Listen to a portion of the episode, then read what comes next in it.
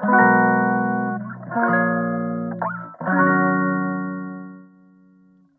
くだけで文字タンクアップジャパソンです。この配信では、ジャパソンの日々の考えとかをいろいろ共有します。で、今日のテーマは、音声配信の限界と可能性についてです。音声配信の限界と可能性です。で、えー音声配信もな、どんぐらいやってるんだ ?2 年間ぐらいずっとやってて、多分全部で600本以上は配信、多分じゃないな、600本以上は配信し続けました。で、その中で、その中でじゃないですが、思ったこと、考えたこと等を共有します。まず私は、今、株式会社ジャパソンを運営していて、で、事業としては SEO を中心とした Web マーケティングと Web ライター向けの教育事業です。で、Web ライター向けの教育事業として、ライジャパという Web ライタースクールをやっていて、で、その集客、集客を自力でやってます。で、集客って言って何がまず思い浮かぶでしょうかってところなんですが、多分 SNS とかですよね。まあ、Web 集客って言ったら。で、ところが私は SNS 一切やってません。で、何で集客してるかっていうと SEO です。でもあと、ユーデミもあるんですけど、ユーデミを集客媒体として使うっていう、ちょっと荒技的なこともしています。で、なんで SNS で集客できるとめちゃくちゃ強いです、正直。Twitter で1万人フォロワーがいたら、一言つぶやくだけで1万人にリーチできるので、ところがそれを持ってないので、私は。やるとしたら、ユーデミの告知機能、えっ、と、お知らせ機能か。あれも制限があるんですよね。なんか、有料コンテンツに案内しちゃいけないとか。ブログはセーフだったっけな。まあ、そこにやるとか。あとは、SEO で集客するとか。あとは、既存のお客さんに案内するとかしかできない。ので、まあ、めっちゃ縛りはある状態なんですけど、なんで SNS やらないのか。で、なんで SNS やってないのに SEO とラジオとはやってるのか？と、で、このラジオについて最近いろいろ考えたので、それについてのお話をしていこうと思います。で、まずなんで SNS やらないのかなんですけど、端的に言うと嫌いだからです。で、なぜ嫌いなのかは、えっ、と、依存ビジネスだからです。SNS って広告で儲けてます。で、広告を、でも、広告で稼ぐためには、ユーザーにできるだけ長くたくさん使わせる必要があります。長い、できるだけ長くかつ頻繁にですね。で、そのために行われて施策一例を挙げると、いいねとかですね。そして、いいねのやつ、赤いポンって出るじゃないですか。赤く数字で書かれてたりする。あるいは赤い点とかで通知マークみたいなのが出てる。あの赤、赤って警告の色なんですよね。で、ついつい見たくなってしまう。で、かつ、人は、あるかどうかわからないけど、あるかもしれないみたいな状況にアドレナリンとかが出るようになってます。要は絶対にあるよりも、あるかわからないけども、トライしたらあるかもしれないみたいな状態に興奮を感じるようになってます。これは、狩猟民族からの、時代からの本能ですね。で、まあ、例えば狩りです、狩り。狩りに行ったとして、うまくいくかどうかってわからないじゃないですか。で、うまくいかいくかどうかわからないって時に、うまく狩れたと。鹿とかなんか狩れたって時に、興奮ホルモンというか、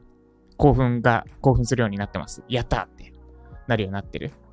で、これがもし100発100中の状態じゃないと狩りに行かないみたいになったら、さすあっという間に滅びるわけです。ていうか私たちは今も存在してないわけです。うまくいくかどうかわからない状況に作業興奮を覚えるようになってる。で、SNS もまさにそうなっていって、見たらもしかしたらいいねがついているかもしれない。コメントがついているかもしれない。っていう状況を作ってます。まあ、もうちょっと言うと、例えば、更新するときって下にグッて引いてパッて離すじゃないですか。あれって何に似てるかっていうと、スロットマシンです。グッと引いてパッて、で、結果が出る。で、当たるかどうかわからないみたいな。なんで、これ、このラジオで多分10回ぐらいもう話してる気がするんですけど、この同じくだりを。でなので、SNS っていうのは依存ビジネスですと。で、依存させるためにやっていかなきゃいけない。で、SNS でフォロワー増やす。例えば Twitter とかインスタとか、あんまり具体的に言うの良くないかもしれないですけど。で、勝つためには、プラットフォームの信念に便乗することです。で、結局、まあ、多少違いはあれど、結局依存ビジネスだから、いかに長く頻繁に使わせるかってところに便乗しなきゃいけない。広告ビジネスだから。プラットフォームを稼がせるユーザーが、プラットフォームから後押しを受けれるわけです。で、なので、Twitter や S、インスタとか YouTube とかで勝ちたかったら、Twitter、インスタ、YouTube を稼がせるようなアカウントにすればいいわけです。つまり、できるだけ長く頻繁に Twitter、まあ、YouTube、S、そその SNS アップを開かせて、かつ、その動画、その写真、そのコンテンツをなるべく長く見せるようにする。あるいは Twitter 内を巡回させるですね。で、まあなんか小手先のテクニックで外部リンク貼っちゃうと評価下がるみたいなのって聞いたことありますかね ?Twitter とか YouTube とかインスタで下がるって、それってまあ本質的なところ考えたら当たり前なんですよね。だって Twitter、インスタ、YouTube はできるだけ長く使わせたいわけなんですよ。ところが外部リンク貼っちゃって、例えば Twitter で YouTube のリンクとか貼っちゃってツイートした場合、Twitter から YouTube に移っちゃいますよね。ユーザーは。で、そんなツイートがアルゴリズム上評価下げられるのは当たり前の話。で、これをなんかさもドヤ顔で言うのはずれてて、だって本質的に考えれば、それは下げるでしょってわかるから。Twitter とか YouTube とか、その、そのプラットフォーム内に居続けてほしいわけです。そうじゃないと広告儲かんないから。で、なのに、外に外のリンク貼っちゃったら、そりゃ、アルゴリズム評価下がるよねって話です。ちょっと話それてますが。とか、そういう、なんか、しょうもないところあま、まあ、これはあれですよ。一般的にしょうもないってわけじゃなくて、私はしょうもないと思ってるって話です。個人的にしょうもないところに注力しなきゃいけないから、SNS 嫌いで、私は一切手をつけてません。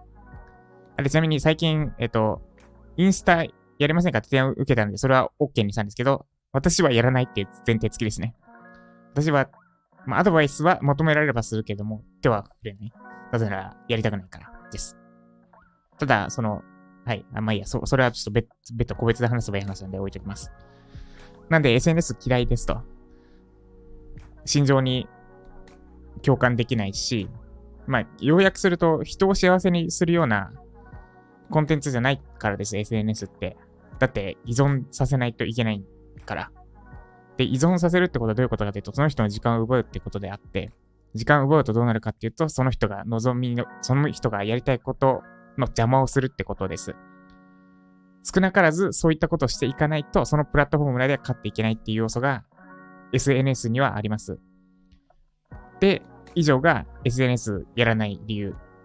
です。で、一方で、あまあ、まあいや、一方で、ラジオなんでやってるのか？ラジオって SEO なんでやってるかっていうと、依存性が低いからです。もうこれで結論終了なんですけど、SEO って検索して向こうから入ってくるものです。で、かつ、まあ、これは Google の話ですが、Google の SEO の評価基準、というか、ガイド、その、SEO で上位取るためのガイドってのを Google 自体が出してるんですが、の中に SEO、上位を取ろうとしたコンテンツは好ましくありませんって明記してるんですよ。上位を取ろうとするんじゃなくて、ユーザー目線で書いてねって書いてある。こう、この目線がある媒体って他にないなって思ってて。で、かつ、上位ってどうやって取るのかっていうと、ユーザーの行動データをもとに上位が決まるんですよね。だから、外部リンクとか関係ないんですよ。ユーザーの行動データで決まる。外部リンク関係ないってちょっと語弊がありますけど、めっちゃ細かいこと言ってったら関係ありますけどね。YouTube のリンク貼ってって、その記事見た後 YouTube 飛んでって、YouTube から帰ってこなくなっちゃったら、やっぱりちょっと評価は下がりうるかもしれない。で、YouTube 見た後戻ってきてとか、YouTube 見て結局バッテン閉じたとかなら、YouTube 見て関連する動画だけ見て閉じたとか、まあいいや、そここの話ややこしくなるで置いといて。で、なんで、と、SEO に関しては、とにかくユーザーファーストで記事を書いていけばいい。まあ、そのユーザーが一人じゃなくて、不特定多数のたくさんの人たちっていうところがちょっと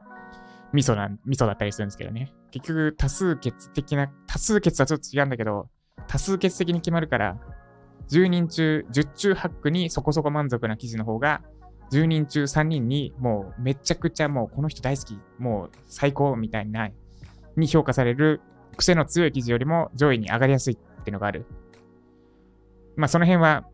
考慮しなきゃいけない点ではあるんですが、それも話し取れてるので置いといて、SEO に関してはもうユーザーファースト、とにかくユーザーのことだけ考えて書けば、それでちゃんと結果がついてくる。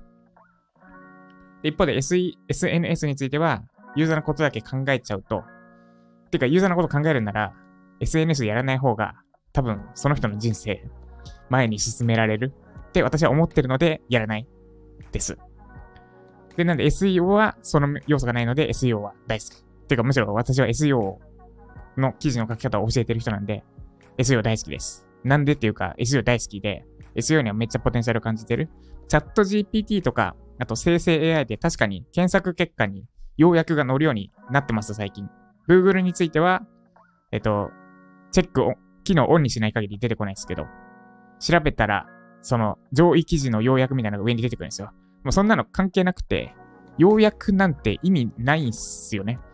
要約してしまうと。だってそんな上っ面の情報だけ得たい人は、まあそれでいいじゃん。それでも構わんと。そんなのは SEO 記事の対象じゃなくて、そんな上っ面の情報だけ欲しい人たちいや、これディスってるみたいに聞こえますけど、そういう時もありますよね。上っ面の情報だけとりあえず欲しい。例えば、塩小さじ1って何グラムとか、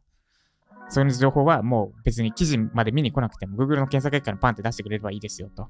で、あと、トライアスロンのラン、スイム、バイクの距離って、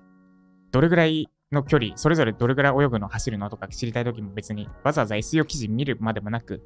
検索結果にバンって出てくればそれで解決して OK なわけです。で、あと、そもそも一般論的にはどうなのっていう意見に関しても、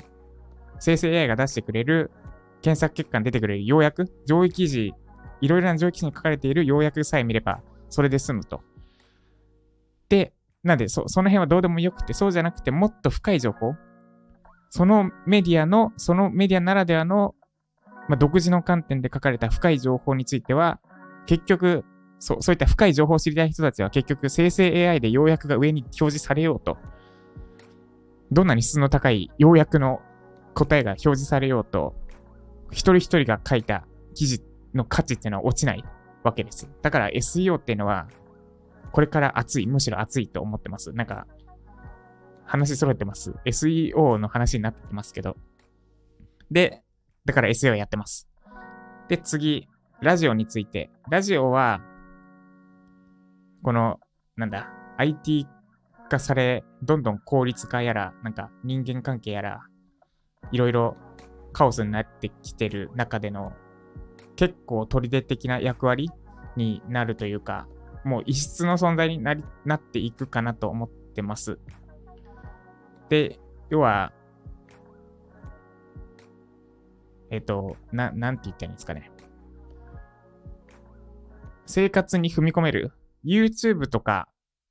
Twitter とかと違って依存性がないんだけれども、深い信頼関係を築けるコンテンツなのかなちょっと、このマトリックス図みたいなの作ってないので、あれなんですけど、まず SNS との違いは依存性がないことです。で、SEO との違いは深い信頼関係を築きやすいってことです。こうやって声で喋るから。で、かつ、どういう人が聞きに来るかなって考えると、目的意識そんなに低いんですよね。その、どんずばで何かを調べようとしてる人じゃなくて、もっと、だらっとしてるというか、リラックスした状態で流すもの。これについて知りたいというよりは、この人の新しいこの配信を聞きたいみたいな心情で聞いてくれる。だから、割とこっち発信でできる。SEO の場合は、検索キーワードがあるから、それに沿って、それに沿った形で、こちらの思いみたいなのをうまく織り、うまく織り込ませるってテクニックっぽくなるけど、こちらの思いを伝えるんだけれども、結局、相手の知りたいことに対して、そう、沿わせる形？で、ちゃんと思いを伝えなきゃいけないに対して、ラジオってのは、その辺を気にしなくていい。まあ、もちろん伸ばしたかったらとか考え出すと、相手の求めてることをラジオで話すっていうのはあるんですけど、です。です。で、音声配信のことをもうちょっとお話しすると、ラジオで集客本気でやろうとちょっと考えてみました。といっても昨日、一昨日ぐらいだけなんですけど。って考えたんですけど、結論、なんか今と変わんねえなやることあってなりました。で、なんでかなんですが、あなんでかっていうか、今やってるのは、すでに私のことを信頼してくれてる人に向けての配信です。発信、ラジオです。で、もっと具体的に言うと、ライジャパっていう私のウェブライター講座も買ってくれた人向けに話してる。こうやって公開はしてるけれども、対象は結局その人たちです。で、結局、で、今後、まあ、ラジオでもっと集客しようってちょっと考えてみたんですけど、結局一周して、やっぱり集客はできないわ、ラジオじゃ。じゃあ、ラジオでやるのは何かというと、もうすでに信頼してくれる人に対しての関係の維持、維持とは違うな、コミュニケーションとしてのラジオだなってのに行き着きました。結局一周回って。だから今やってることは正しいんだな。正しいというか、方向性合ってる。っていうのが私の結論です。で、なんでかなんですけど、まあ、まず、ラジオ、この音声配信は、拡散性がないです。そして中毒性も低い。し、新規獲得する力も弱い。えっと、これは集客力って言うんですかね。だから拡散性ない、集客力ない。あともう一個なんだっけ中毒性ない。もう三拍子揃ってるわけです。集客媒体としてのダメなポイント。で、ところが一個秀でてるところがあって、それは信頼関係の構築です。ここについては SEO とか SNS、YouTube とかよりもずっと強いです。で、なんでかっていうと、結局依存性が低いのに、それでも聞いてくれる人に対して情報を届けられるからとか、もその弱点3つと連動するんですけどね。です。で、なので信頼関係築くにはラジオめっちゃ強いです。ところが、拡散性ない、集客力ない、中毒性ないこの3つが揃ってる。ので、じゃあどうやって使えばいいのかっていうと、もうすでに信頼関係できる人に対してのコミュニケーションです。で、ここで私が、あ、もうやること変わんねえなって思ったのが、もう、って思ったのが、このラジオって聞く習慣ある人少ないんですよね。で、新規で獲得しようとしたら、そのポテンシャル的には、まあ、二つ、新規でラジオの視聴者を獲得するとしたら、二つ方法があります。こういう人に対してのアプローチとこういう人に対してのアプローチです。これはマーケティングの勉強にもなるので、ちょっと考えてみてほしいんですけど。二つは枠があります。大きく言うと。このラジオ、私の運営しているこの文字単価アップするラジオ、名前変えようとしてますけど、に集客、新しく視聴者を増やすとしたら2つの顧客がいます。です。では、正解を言います。で、1つは、すでにラジオを聴いている、他のラジオを聴いている人たち。まあ、もっと具体的に言うと、スタンド FM で他のラジオを聴いている人たちへのアプローチ。と、あと、今、ラジオを聴いてない人たちへのアプローチです。で、この音声配信ってのは、前者がめっちゃ弱いんですよね。少ない。スタンド FM とか、あと、ボイシーとか。今すでに音声を聞く習慣がある人たちってめちゃめちゃ少ない。 Voicy 入れちゃうとめ急に増えるけど、それでもめっちゃ少ないと。具体的な数字はすぐ出てこないんで言わないですが、めっちゃ少ないと。だからこっち攻めたら近道のように見えるけども、ポテンシャル的にめっちゃ低いと。で、じゃあ反対がどうなのかっていうと、難易度がむずいです。なぜならば、ラジオ今聞いてない人に対して、アプリインストールさせて、スタンド FM のアプリインストールさせて、さらに聞かす聞かせる習慣を作る。ってのを作んなきゃいけない。で、ここはめっちゃハードルが上がると。まあ、例えば YouTube とか Twitter で言ったら、すでに Twitter やってる、すでに YouTube やってる人たちに対してのアプローチになるわけです。そんなの当たり前なんですけど。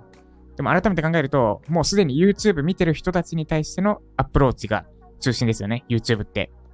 動画流していくんだとしたら。わざわざ YouTube やってない人たちに対して、私で、私 YouTube で YouTube やってるんで、YouTube で YouTube やってるんで、YouTube ってアプリインストールして、アカウント作って登録してくださいなんて言う必要ないわけなんです。ところが、まあ私が毎回やってますけど、スタンド FM の場合、そこをやらなきゃいけないと。スタンド FM というアプリインストールして、フォローしてくださいと。で、毎回ラジオで言ってるんですけど、これをやらなきゃいけない。で、ここがまあ、まず一個ハードルになっていって、なってますと。ちょっと段階追ってきますね。で、ハードルになってます。で、それも、そのも、それすらも乗り越えて、スタンド F のアプリインストールして、私のことフォローして、かつ、ラジオ、今まで聞く習慣なかったのに聞いてくれる人たちってどんな人たちかっていうと、もうすでに十分私のこと信頼してくれてる人なんですよね。で、もうここでもう、あ、あ、そうか、やること変わんねえわって思ったのが、そこまで信頼関係築けてる人にはもう、私、ライジャパを案内しちゃいたいんですよ。で、実際、ライジャパ買った人たちは、まあ全員じゃないけど、ラジオ聞いてくれてる毎日じゃないけど、1週間に1回とかでまとめて聞いてくれて、いいねつけてくれたり、あとコメントしてくれたり、あと面談の時に、あの時のラジオすごく響きましたって言ってくれたりしてくれてる。で、なので、もう結局、あんまり意味ないんですよね。その、どっちが先か、スタンド FM のアプリインストールして、私のラジオフォローして聞くのが先か、それともライジャパの案内するのが先かで、するのが先かで、もうここってもうほぼ誤差の範囲だと思ってて、別にスタンド FM のアプリインストールし、違うわ。えっと、ラジオを聞いてもらった後に、ライジャパの案内したところで、そんなに数字変わんないかなと思ってて。なんかもうライジャパ入る人たちって、もうすでに買う前から私のことすっごい信頼してくれてるなって、これは、これはそうであってほしいって願いをもう込めてというよりは、体感というよりは、その後の動きを見てるとわかる。すごい講座めっちゃ受けてくれて、添削出してくれて、半年間の長期スパンの講座やり遂げる人たちばっかりなんで。それは私の、まあいいや、これ、自画自賛みたいになってるからやめるまでんですけど。なんでもう買う前の時点で十分信頼関係築けてる人たちが買ってくれて、で、そ、そ、それで、スタ F を経由したところで、あんま意味ないかな。まあ、ただ、あれか。場合によっては意味あるケースがあるのか。例えば、SNS でもし集客するんだとしたら、一旦、ラジオ挟んでからのえっ、ー、と、リードマグネットですね。専門用語で言うと、ウイジャパ？リードマグネットってのは、えっ、ー、と、リードを取るための集客ツールというか、集客コンテンツです。で、それを私はウイジャパっていう10日間の無料講座でや、にその役割を持たせています。ここはあれですね。まあ、無料クーポンだったり、なんか、PDF だったりするんですけど、私の場合はもう手を動かす人に来てほしいので、いきなり手を動かす講座そのものを単体でプレゼントしてるって形になってます。で、まあなんで、ウィジャパ受け終わる時点でもう、ライジャパを買うだけの信頼関係は気づ、届けたい人には気づけているから、うん、うん、うんじゃないですね。いいな、もう、もう、そう、音声配信が入る余地、今の私のパネル上はねえんだわってのに気づきました。だから、集客として、01で音声配信は私の結論としては全く向いてなくて、なぜならば、音声配信を聞くっていう習慣づくりのとこをさせないといけないからです。まあ、ただ、これは私の場合であって、そうじゃない場合もある。例えば、あなたがやろうとしているサービスが、もし、サービスを買おうとしている人たちが、もうほぼほぼ、ほぼほぼみんな音声を聞いて、聞く習慣がある。あるいはめちゃくちゃ規模が大きい。パイがでかくて。で、そのうちの1割ぐらいしか、1割 ?1 割もいないかな。そのうちの何割、何パーセントぐらいしか音声配信聞いてないんだけど、その何パーセントかだけでも十分数百人、数千人の、数千人いるようなターゲット？そこまでターゲット広げちゃうとうまくいかないですけどね、逆に。のであれば、音声配信はもしかしたら集客バイターとして機能するかもしれないですですが、私に関しては、まあ、ちょっと集客としては機能しづらいかな。ていうか、基本的に集客媒体として使うのは、音声配信は不向きで、そうじゃなくて、で、集客って何かというと01なんですよね。その、そ、そ私の存在を知らない人に対して存在知ってもらうってアプローチが集客で定義づけます。で、01。で、01は音声配信は向いてないと。で、じゃあ何にするのかというと、1を10にするですね。のに、音声配信はすっごいスムーズにいく。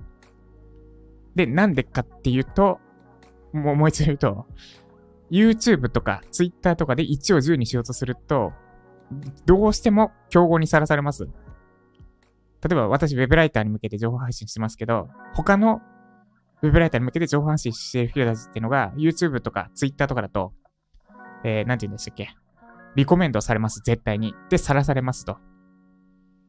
これは、あれですよ、理由の一つでしかないんですが、さらされるんだけど、音声配信については、そういったリコメンドとかしないから、なぜなら、依存させる必要がないからですね、プラットフォーム的に。別に。まあ、現状はかもしれないですけど、でも、少なくとも Voicy については、依存させるようになったんで全くしてない。あの、緒方さんの話を聞けばわかります、代表の。あの人は SNS 嫌いですね、私と一緒で。だから、 Voicy、そう、その辺の熱量を込めて申請したら、 Voicy も受かる、受かりそうだなって、昨日ちょっと、緒方さんの配信聞いてて思ったんですけど。で、 stand.fm は、ちょっと、思えば代表誰なんだろうと思ってちょ、ここは調べないといけないなと思いました。こんだけスタエフやってるのに。です。はい。で、なので、なんだっけ今何の話しました？スタ、音声配信どうやって使うのかについては、結局現状維持で良くて、で、かつ、なんだ、もう、私の話でいいんですよね、きっと。あんまり、ライティングの動向とかは、たまにで良くて、たまにでというか、絞る必要もなくて、なぜならば、多分こういった話ってマーケティングの勉強になってますよね。ちょっとライジャパの受講生の方、えっ、と、聞いたタイミングでコメント欄に欲しいんですけど、たまにしてるこういった音声配信が向いてない理由とかの話って、多分ロジカルシンキングのトレーニングにもなるし、あと、マーケティングの勉強にもなるはず。あと私が考えてることもわかるから、なんか、私と仕事するときもやりやすくなるはず等々があるはずです。まあ、ロジカルシンキングの勉強になるって、ちょっと自分で出て、自画自賛になっちゃいますけど、とかです。で、あと、トライアスロンの練習の話とかもちょいちょいしてますけど、その辺も運動しなきゃいけないなっていう気分にはなってくれてるはずです。だから、そう。なんか、まあ、何でもかんでも好き勝手に話すつもりはないですけど、私が考えてることって結局、根っこに、根っこというか、すっごい奥の方にあるのは、えー、な、なんて言ったらいいんですかね。ライゼパ受講生の力になりたいなので、別にそこ、そこが根っこにある以上、好きに話しても結局巡り巡って、そ、その、その要素は含まれるのかなっていうので、だからあんまり配信内容気にしなくていいのかな。だから、ジャパソンとして発信する。ウェブライター、ジャパソンとしてじゃなくて、もう、ジャパソンとして発信するでいいのかな。で、かつ、まあいいか、です。ってのが、私が音声配信に関して思ったことです。はい。ということで今日は以上にします。やべえ。30分喋っちゃった？でもラジオって多分これぐらいの時間の方がいいんですよね。あの、なんだ、料理中とかに、料理中とかに流しっぱで聞いてほしい。てか、ラジオってそういうものっすよね。なんか、倍速とかでバーって時短して聞くようなコンテンツじゃない、ラジオは。だもう、なんか倍速再生ないんかとか思ってたけど、もう思い切ってなくしてもいいのかもしれないですね。倍速再生機能。まあ、それはそれでクレームは来るんだろうけど、でも、ラジオってそういうもん、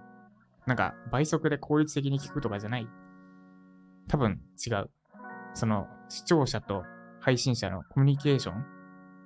であって、YouTube とか Twitter とかとは一線を画するものなんじゃないかなってのが私の今思うところです。ということで、以上。これタイトルは何でしたっけ？何でしたっけ？音声配信のポテンシャル ?SNS やらない理由と音声配信のポテンシャル。音声配信のジャパ流の使い方とかな。まあいいや、後で考えて直します。はい。ということで以上。えー、この配信が参考になった方はいいねお願いしますとかも多分野暮なんだろうな。で、今回の配信が参考になった方はぜひコメント欄にコメントをください。特にライジパ受講生の方、こういう配信してほしいです等があれば、またコメント欄にいただければ、めちゃくちゃ積極的に取り入れます。で、このラジオ、今言った通り、結局、ライジャパ受講生のために、ためにって言ったら押し付けかもしれない。私の、まず頭の整理のためにやってるっていうのがある。で、ついでに、ライジャパ受講生のモチベーションの維持とか、あと、勉強にもなればいいなと思ってやってますので、この、なんで遠慮なく聞きたいことがあれば、聞きたいこと、話してほしいこと等があれば、コメント欄にコメントください。今まで通り適当に話してくれれば、それで自分で素敵なコメントであっても、それはそれでめちゃくちゃ参考になるので、ぜひ意見、ご意見、ご感想等お待ちしております。で、あと、まあ、ジャストアイディアで考えてるのは、コラボ配信ですね。ライジャパ受講生からの相談を、このスタ F 上で配信しながら受ける。それをやると、まあ、効率は意識しなくていいと思うんですけど、コンテンツにもなる。かつ、相談も聞ける。です。はい。ということで、以上、ジャパソンでした。